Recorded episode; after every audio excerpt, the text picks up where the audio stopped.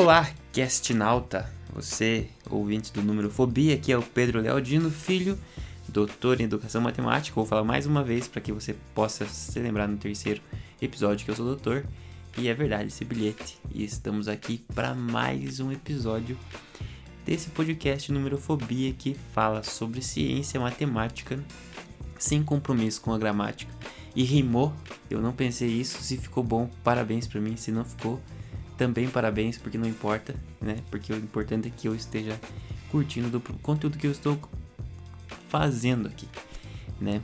Se isso agrada você também, ótimo, seja bem-vindo, seja bem-vinda. E vamos para mais um episódio. Primeiramente, quero lembrar vocês de usar máscara, é, porque diminui a possibilidade de contaminação, não importa o que algumas portas digam. Entendeu? Porta não diz nada. Mas seria melhor que fosse uma porta não dizendo nada mesmo, porque dizer certas coisas, né? Por exemplo. Mas tudo bem, vamos lá então para o nosso episódio de número 2. Na verdade já é o número 4, talvez, porque tem umas coisas que eu gravo que eu não tenho coragem de pôr. Uh, por, por na internet, então. Mas esse é o número 2, oficialmente. Oficialmente o número 2. Vamos lá. Então o que, que eu fiz? Esse, essa, eu queria. Eu vou fazer um quadro que eu vou chamar pessoas cientistas. É, que, que tão, basicamente que estão fazendo pós-graduação, né? que sejam cientistas de fato, porque no Brasil ainda não existe a profissão, não existe profissão cientista, né? Por isso que você não, não conhece nenhum cientista, porque essa profissão no Brasil não existe, ela não é legitimada, mas mas tudo bem. É, normalmente a gente fala que são os professores, pesquisadores, tudo. Então eu vou trazer pessoas para fazer uma espécie de pint of science. Surgiu, não sei aonde, talvez na Europa, surgiu é, uma cultura de ir aos bares e falar sobre ciência enquanto se toma cerveja. Então, né, é uma coisa bem legal, eu gosto bastante de falar sobre ciência enquanto estou bebendo alguma coisa e eu vou trazer isso pro canal. Não vai se chamar Pint of Science, porque esse nome ele é ele é protegido, eu acho, por direitos autorais. Se não é, eu também não quero imitar. Eu só estou imitando o conceito, mas não a, o nome. Isso chama-se mais ou menos plágio. Mas eu estou citando a fonte, então não tem problema. Eu acho. Não tem problema. Não vai ter. Então, semana que vem eu vou trazer uma cientista, então, pra a gente conversar aqui. E eu acabei perguntando, então, no, no, no meu Instagram, quais perguntas vocês fariam para um cientista. Eu sou um cientista, então eu vou responder essas perguntas que fizeram no Instagram, mas também vai ter novas perguntas para fazer para a pessoa que eu irei trazer aqui semana que vem, para fazer o episódio de eu não sei o nome ainda. Se você tiver um nome para sugerir, mande mande no Instagram, mande em algum lugar mande um nome.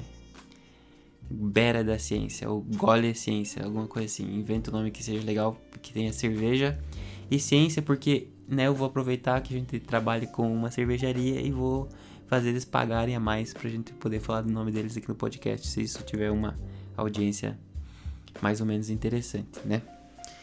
Claro que eles vão pagar em cerveja, provavelmente, né? Mas não tem problema também, a gente vai estar tá bebendo. Não só eu, quanto a minha noiva, ela bebe mais do que eu. Então vai ser ótimo para nós dois. Então vamos lá. Já passaram 3 minutos e pouco eu falando só da introdução e não comecei ainda. Então a primeira pergunta foi enviada pela minha excelentíssima noiva no Instagram e ela pergunta assim. É, deixa eu ver aqui, abrindo aqui devagar. Como salvar o mundo? Então essa é uma pergunta muito fácil de ser respondida.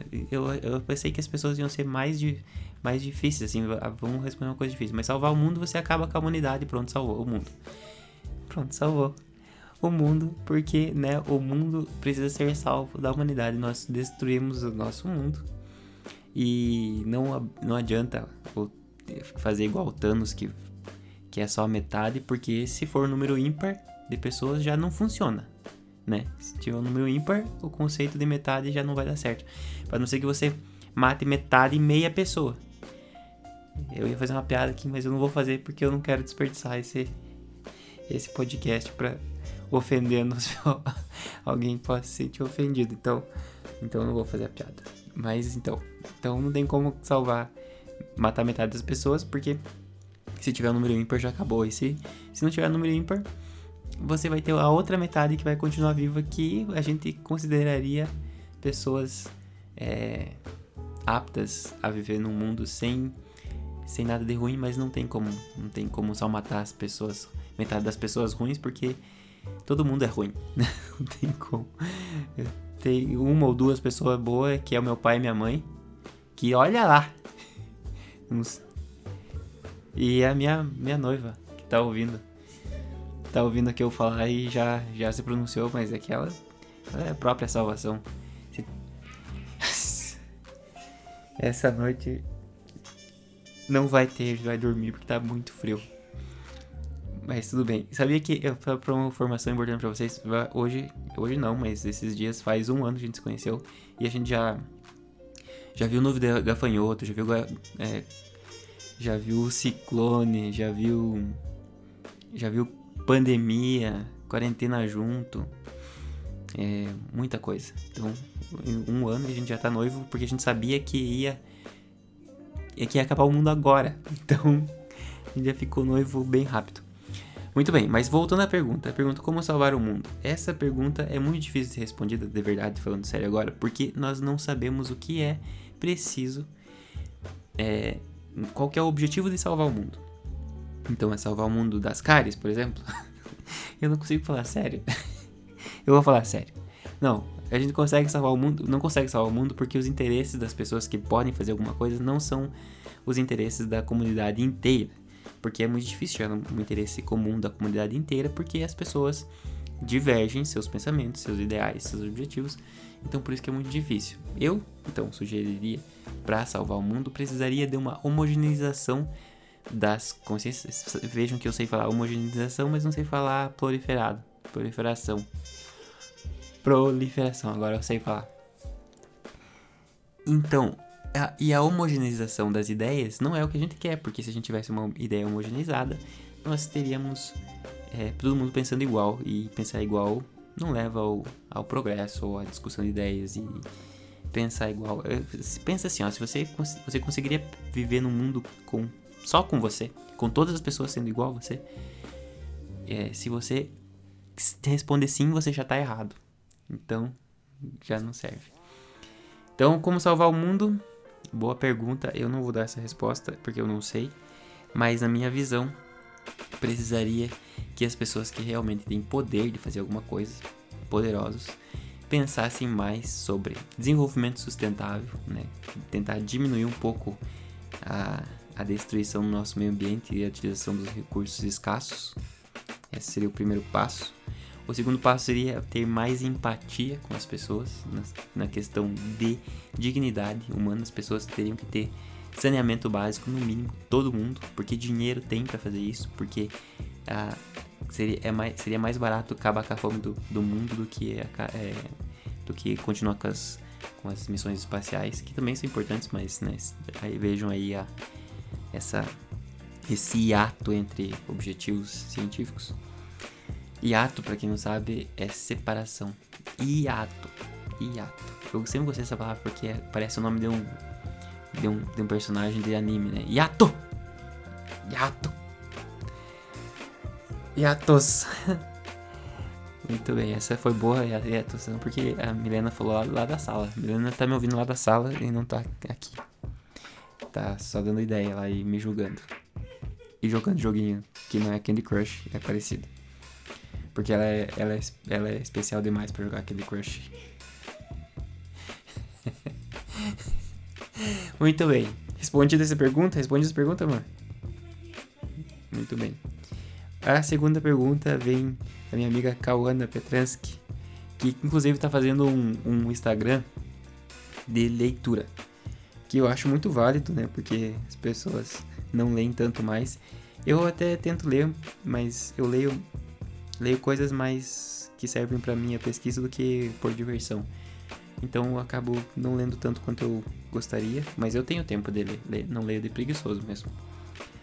Então, mas ela criou um Instagram chamado Na Estante da Cal. Não, deixa eu ver se é Na Estante da Cal ou Na Estante com a Cal. Né? Na Estante da Cal. Você pode seguir ela lá. Ela tá montando Então esse Instagram, Instagram literário, experiências literárias, resenha, dicas. E é no Paraná, aqui onde a gente vive no Paraná, que é a Rússia brasileira. E eu achei a Rússia quando eu fui para lá muito mais mais palha que o Paraná. O Paraná é muito mais legal. O Paraná é muito mais louco, né? Você pensa, por exemplo, que as pessoas andam sem máscara. ai, ai, muito bem.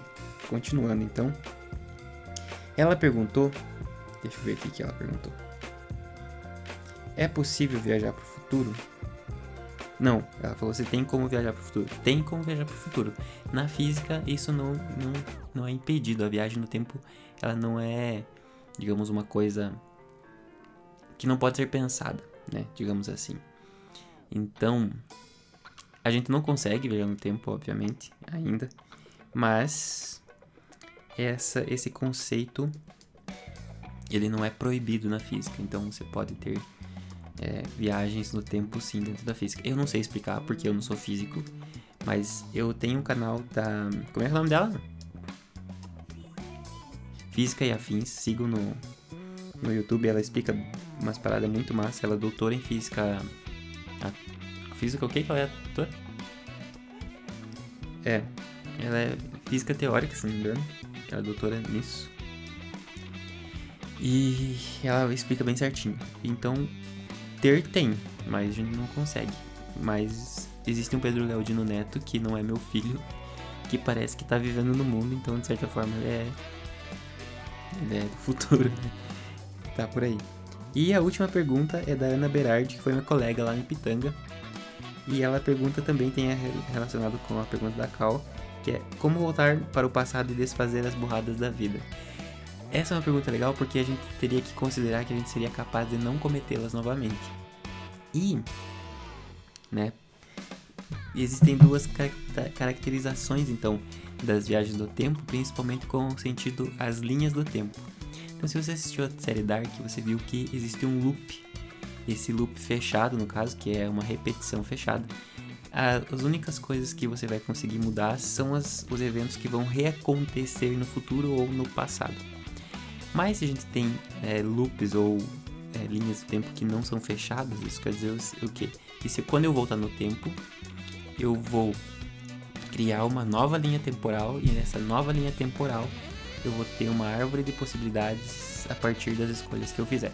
Então, por exemplo, hoje eu escolhi comer patê de atum, por exemplo, no meu café, tá bom? Isso já faz umas 5 horas. Se eu, se eu conseguisse voltar para trás, então no tempo 5 horas atrás, e escolhesse comer mortadela com presunto, por exemplo, então o meu corpo agiria de forma diferente em duas linhas temporais diferentes. Então existiria um outro universo, uma outra linha do tempo, onde é, eu comi pão com mortadela e queijo em vez de pão com patê do atum. Então eu vejo que são duas possibilidades, duas coisas diferentes que teriam consequências diferentes, principalmente na, no fedor dos peidos, né? Porque eu teria a partir dessas duas comidas e também da nutrição do meu corpo, que são coisas que aconteceriam totalmente diferentes. Então eu ainda, como eu falei na, na pergunta anterior, tem como viajar né? Não é proibido viajar no tempo. Só não inventaram ainda. E não vão inventar, eu acho, porque o mundo vai acabar antes. E se inventaram, veja que a, no... a gente ainda é virgem, né? digamos assim, na linha do tempo, porque a gente não chegou ainda no estado onde alguém inventou para poder voltar. Então essa é a primeira linha do tempo, a linha original do tempo que a gente está tá vivendo agora. Ok? Muito bem. Eu acho que por hoje é só. Já passaram 14 minutos aqui que eu tô falando abobrinha. E obrigado por ouvir se você ouviu até aqui. É... Tudo de bom. Tem mais alguma coisa que eu quero falar? Talvez eu, eu poste toda sexta-feira alguma coisa. É, mas eu não sei, não tenho certeza. Eu acho que o negócio da cerveja eu vou fazer na segunda-feira. Primeiro, porque vai ser uma desculpa pra eu beber na segunda-feira e entrevistar uma pessoa que provavelmente não vai estar tá perdendo o tempo dela tanto assim, porque como é que eu vou chamar uma pessoa para fazer uma entrevista na sexta-feira sobre ciência? tipo, a gente é nerd, mas a gente não é tão nerd assim.